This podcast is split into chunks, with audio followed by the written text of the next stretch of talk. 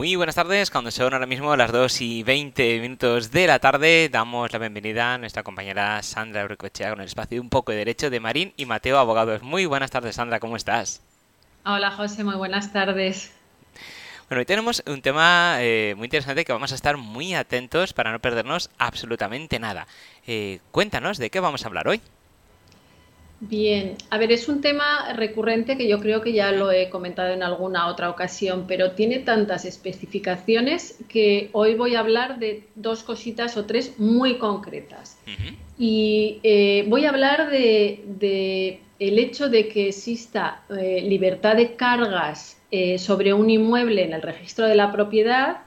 Ello no quiere decir que no existan otras limitaciones. Ajá otras prohibiciones, ya sean urbanísticas o administrativas.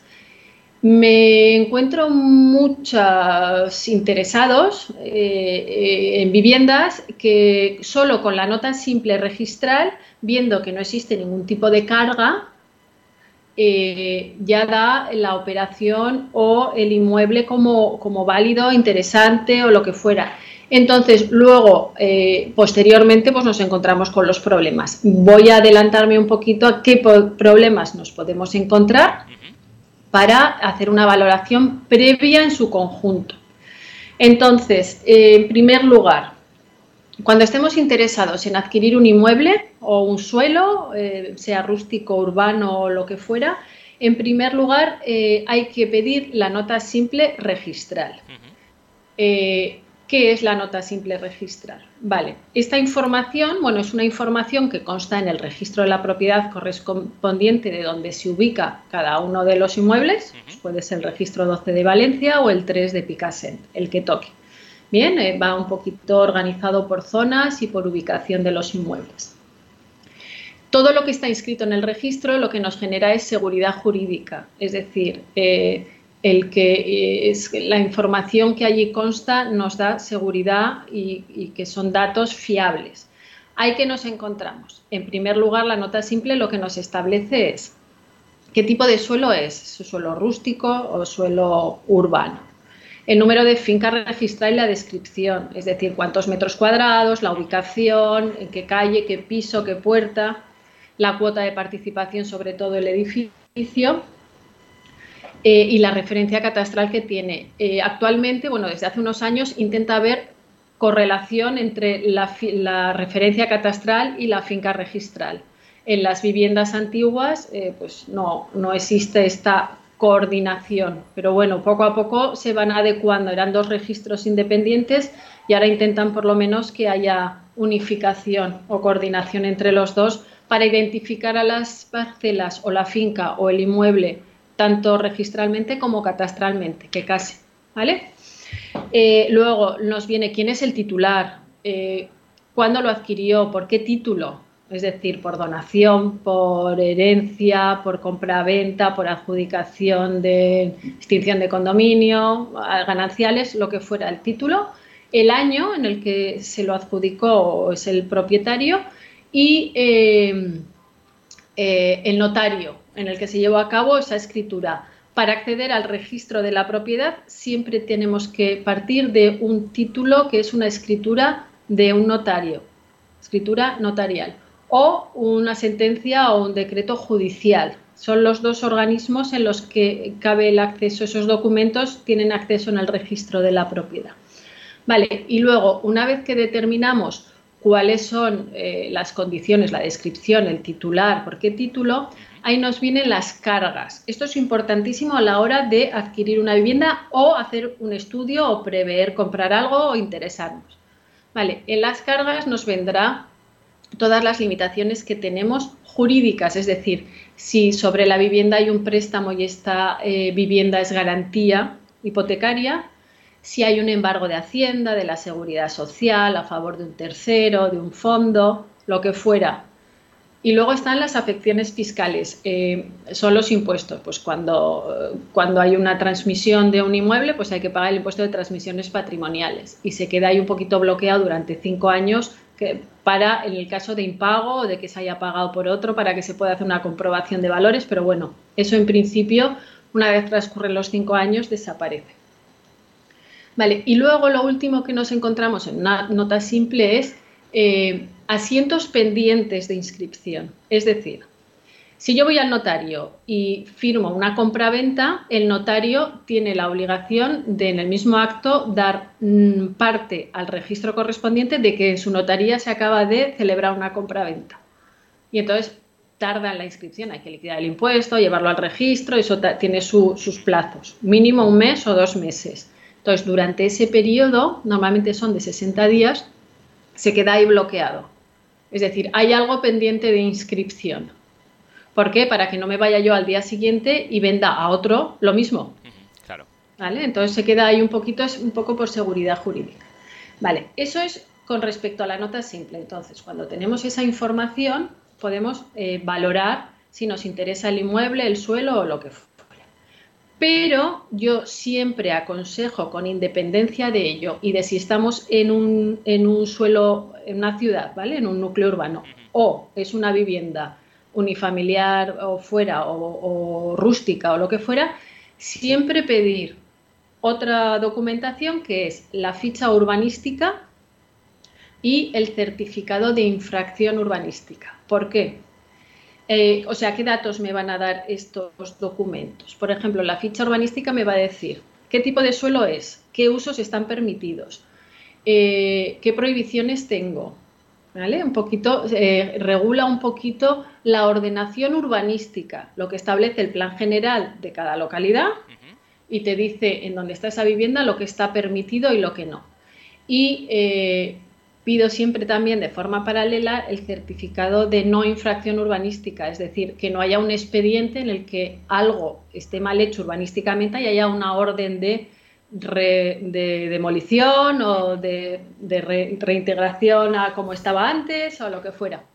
Entonces, con esos documentos yo ya sé urbanísticamente si voy a tener alguna limitación o no. Por ejemplo, es más fácil con un ejemplo.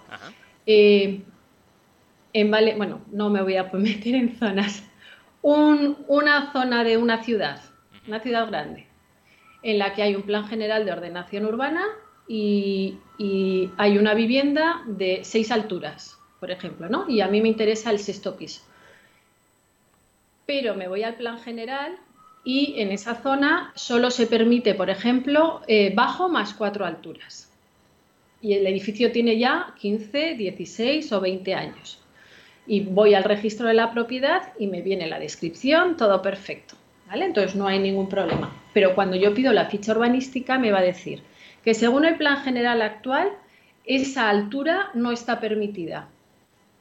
Por lo tanto, eh, está fuera de ordenación. Lo que pasa es que como ya tiene tiempo y no se inició un procedimiento administrativo de infracción urbanístico en su día, se consolida. Es fuera de ordenación, pero consolidado por la edificación. Entonces yo voy a poder vivir en la vivienda y no voy a tener ningún problema. Ojo, limitaciones. ¿Qué limitaciones voy a tener? Eh, cuando quiera pedir una licencia para reformar o rehabilitar todo el edificio, no me la van a dar porque no cumplo la normativa, estoy fuera de ordenación. O si pido la cédula de segunda ocupación, puede que no me la den porque estoy fuera de ordenación. Entonces, eh, voy a ver muy limitada la disposición que tengo de ese inmueble eh, y solo me van a permitir o me van a dar licencias para el mantenimiento, ¿vale? Para mantenerlo de forma salubre, lo que fuera, eh, pero no voy a poder hacer cambiar ventanas, cambiar estructura, ampliar, remodelar eso, la terraza, hacerme un cerramiento, lo que fuera, todo eso no me van a dar autorización. Eso en los pisos.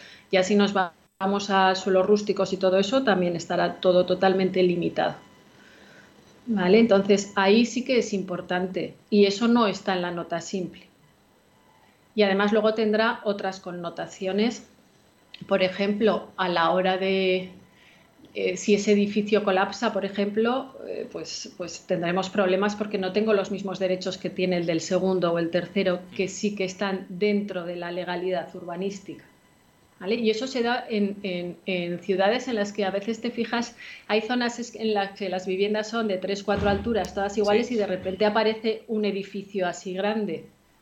¿Vale? Y entonces ahí ves que hay algo no cuadra, porque ¿por qué no son todos altos o no tienen todos seis alturas? ¿Vale? Entonces, en ese caso, solo con verlo ya sabes que va a haber algún problema urbanístico. Vale.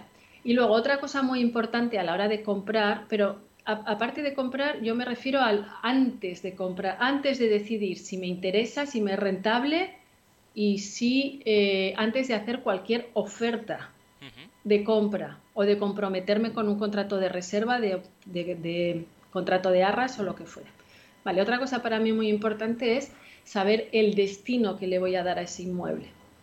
Si yo me quiero comprar un piso para invertir y lo que quiero es explotarlo como vivienda turística, ¿vale? Tengo en primer lugar que conocer la normativa autonómica y municipal, si la hubiera, de las viviendas eh, turísticas.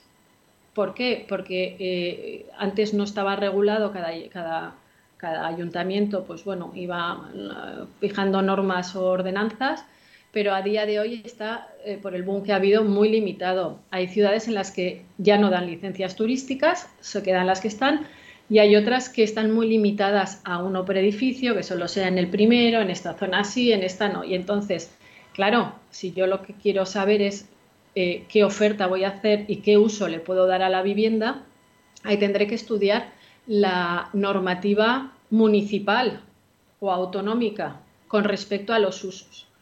Si lo que quiero es montar un despacho de abogados, por ejemplo, y me quiero ir a no sé qué zona, pues tendré que ver si en el sexto es solo uso residencial privado o puedo darle el uso de establecimiento despacho profesional o lo que fuera. Entonces, una vez tengamos todos estos, eh, toda esta información que nos viene de distintos eh, organismos, ahí es cuando habrá que hacer una valoración. Nuestro trabajo es hacer esa valoración, explicársela al cliente, que el cliente la entienda y que en base a ese entendimiento decida si quiere seguir adelante con la compraventa, si le es rentable o puede ser que diga, pues sí, pero voy a ofertar un precio más acorde por las limitaciones que tengo. Ese es un poquito el trabajo en conjunto que entiendo que hay que ver a la hora de eh, pensar en comprar algo. Y cuéntanos, Sandra, ¿quién solicita todos estos documentos? Bien, pues todos estos documentos, en principio, eh, si hay una agencia inmobiliaria, eh, lo que solemos hacer es eh, solicitar a la agencia inmobiliaria que consiga o que, o que solicite en nombre del propietario todos estos documentos, ¿vale? Que sería la nota simple registral, que esa se puede acceder cualquier persona, ¿vale? Es eh, registro público, información a terceros. pero el certificado o ficha urbanística y el de infracción urbanística normalmente lo tiene que solicitar el titular, el propietario. ¿Vale? Entonces, eh, unos documentos se solicitan en el registro de la propiedad correspondiente y otros en el ayuntamiento en el que esté radicada la, vivienda o el suelo o, la parcela o lo que fuera. Y luego ya el estudio de la normativa autonómica, pues es o autonómica o municipal a través de las ordenanzas municipales que actualmente están todas publicadas un poquito en, en las páginas web de cada ayuntamiento. Pero bueno, si hubiera alguno que no lo tuviera publicado, pues es solicitarlo en el ayuntamiento y ya está. Y en el caso de que se derrumbara el edificio, ¿qué consecuencias eh, tendré si mi piso está fuera de ordenación? Vale, a ver, ahí por ejemplo, eh, he visto edificios bueno, turísticos en zonas de veraneo maravillosos eh, en los que se venden por una cantidad alta, ¿vale? Un precio alto. Pero cuando pides la ficha urbanística lo que te encuentras es que está fuera de ordenación. ¿Por qué? Porque ha cambiado el plan general. Entonces, ¿esto qué conlleva? Que de momento, como os he explicado, se queda, se consolida por la edificación y no hay ningún problema, ¿vale? Lo puedo usar y todo con las limitaciones que tenga. Pero ¿qué pasa si el edificio colapsa, se, se cae? Claro, yo ya he perdido todos mis derechos porque cuando se vuelva a construir habrá que construir conforme a la nueva normativa urbanística, al nuevo plan general. Por lo tanto, si en ese ejemplo que os he puesto antes el edificio solo permite un bajo más cuatro alturas y yo tengo el sexto, nunca voy a poder construirme el sexto que tenía. ¿Vale? Entonces, eh, toda mi inversión y todos mis derechos se han volatilizado.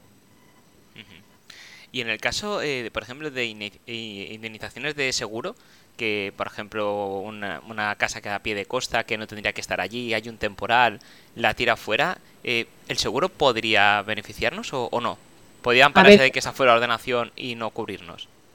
Podría no cubrirlo, ahí ya depende un poco de cada seguro. Igual que nos pasará con los bancos.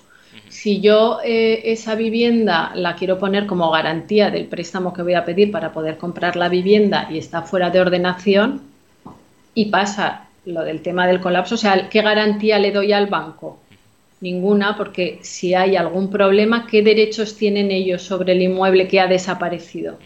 Entonces, hay muchos bancos ahora que cuando se están fuera de ordenación urbanística, aunque sean edificios bien consolidados, en zonas prime, lo que sea, pero están fuera de ordenación, directamente ellos no te dan el préstamo. O sea, no es que no te den el préstamo, esa garantía no vale. Entonces, ojo, porque nos estamos encontrando también muchos casos en el despacho de situaciones así en las que se hace el estudio, la nota simple va bien, el tema urbanístico, bueno, le hago mucho caso, me voy a pedir el préstamo y al firmar el contrato de arras se da una señal importante, me voy a firmar el préstamo y el banco me dice que no me lo concede porque esa vivienda está fuera de ordenación.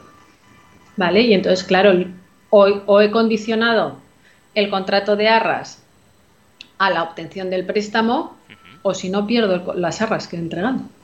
Claro. Claro, entonces ojo, ojo porque eh, pienso que son muchas cosas que, que hay que hilvanar un poquito para, para comprar con seguridad.